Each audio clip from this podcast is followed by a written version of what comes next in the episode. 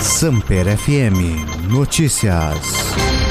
Seca e chuva aumentam custos no campo e devem pressionar a inflação dos alimentos em 2022. A seca no sul do país e o excesso de chuvas em partes do sudeste, nordeste e centro-oeste geraram perdas na produção agropecuária.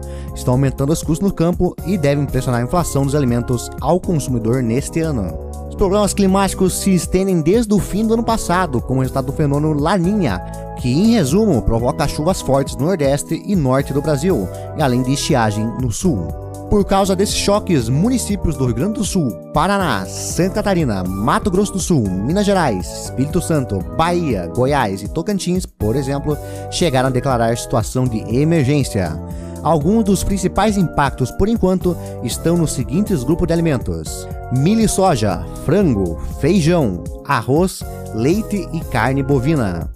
As lavouras de soja do e milho do sul e de parte do centro-oeste são até o momento as que mais tiveram perdas por causa da seca. A falta de chuvas desde o final do ano passado prejudicou o desenvolvimento das plantas e, consequentemente, reduziu a produção de muitas fazendas. No sul, temporada que já está indo para o segundo ou terceiro ano consecutivo de queda na colheita por causa da estiagem.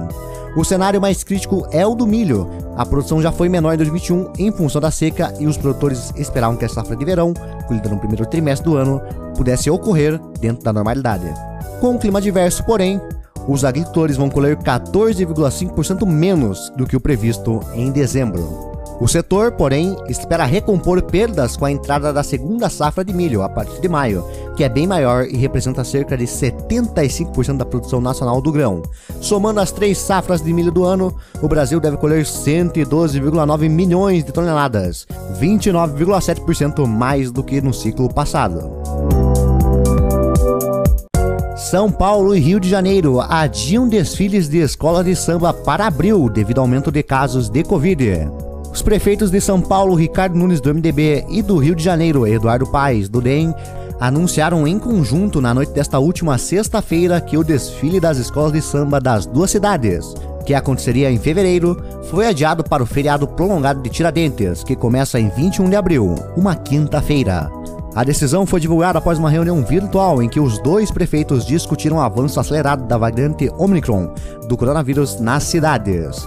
Também participaram do encontro o secretário de Saúde carioca Daniel Sorans e o secretário de Saúde paulistano Edson Aparecido, além dos presidentes das ligas de escola de samba em ambos os municípios. A decisão foi tomada devido ao avanço da variante Omicron da Covid-19.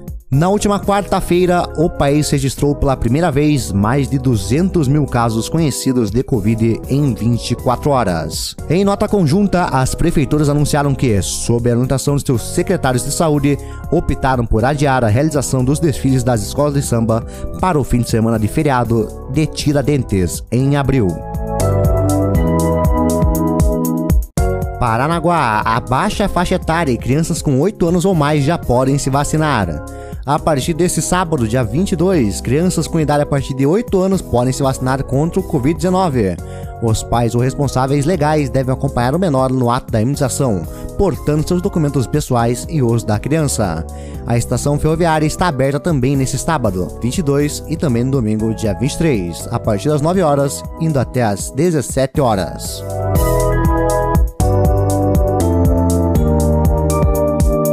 Esporte. CBF aumenta valores das premiações da Copa do Brasil. A Copa do Brasil será ainda mais rentável para os clubes em 2022. Com o aumento dos valores, a CBF divulgou as premiações por fase. Quem vencer a final, por exemplo, receberá 60 milhões de reais, 4 milhões a mais do que a última edição.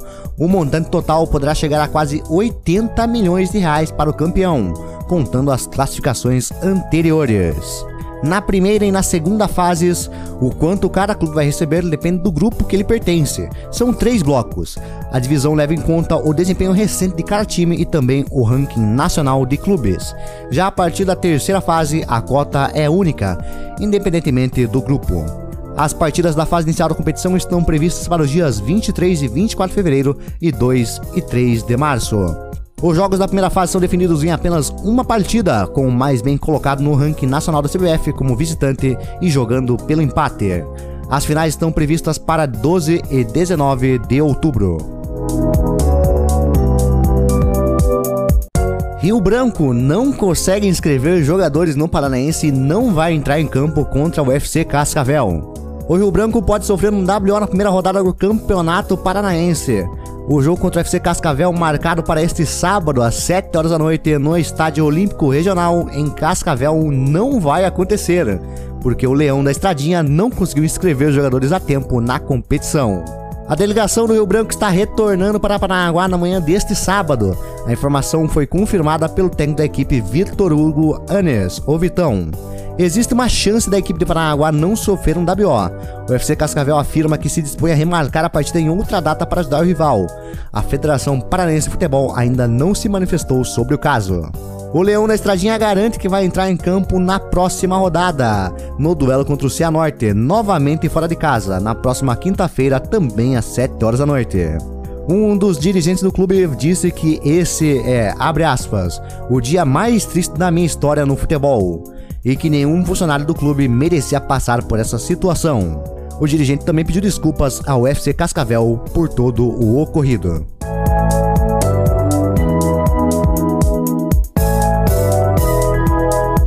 Drone interrompe jogo e Brentford Wolves têm 19 minutos de acréscimos no primeiro tempo.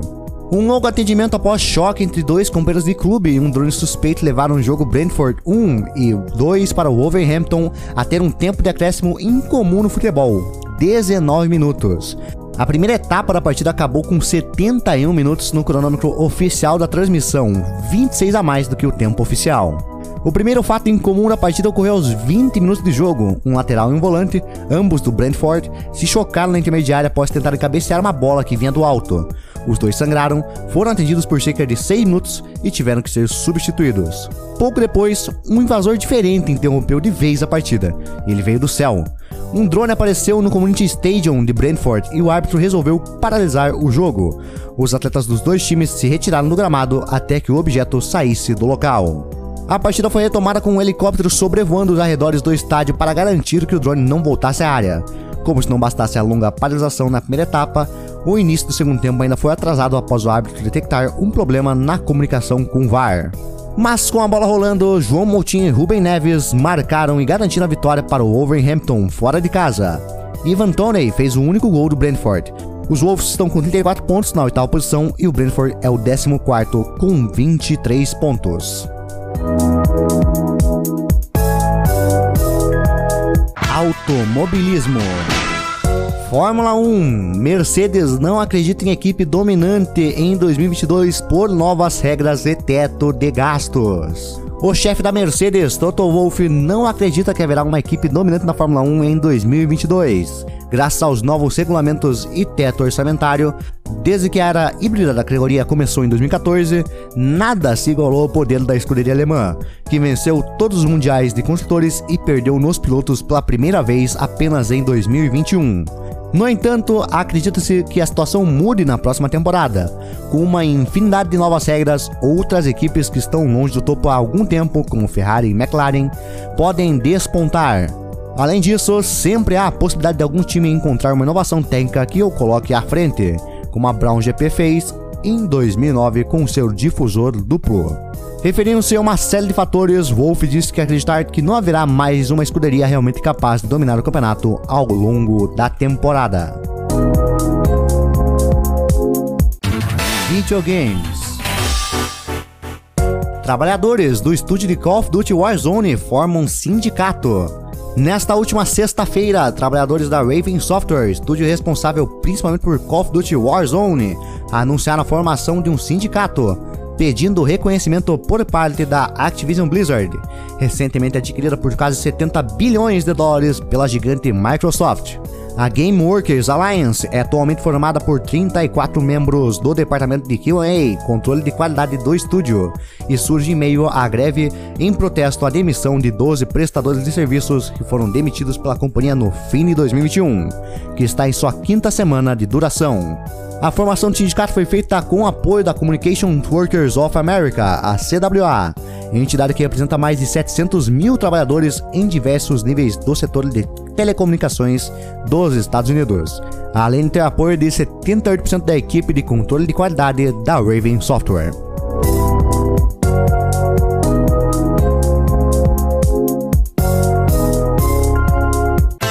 Tecnologia. A iFood recebe autorização para fazer entregas com drones no Brasil. O iFood anunciou nesta última sexta-feira que recebeu uma autorização da Agência Nacional de Aviação Civil, a ANAC, para realizar entregas com drones no Brasil. Apesar da chancela, a empresa não anunciou quando começará a entregar pedidos via aérea no país. Segundo o aplicativo de delivery, a autorização para uso diário comercial é inédita na América Latina e serve para as aeronaves remotamente pilotadas, as RPA.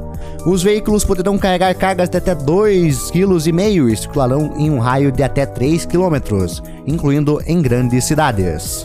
A operação ainda está em fase de testes e, de acordo com a companhia, seguirá avançando. E como os próximos passos, serão analisados novos locais e a viabilidade da operação para investimento em outras regiões do país.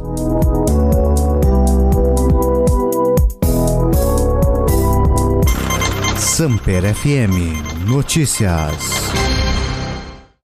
Esse podcast foi editado pela K32 Media Group.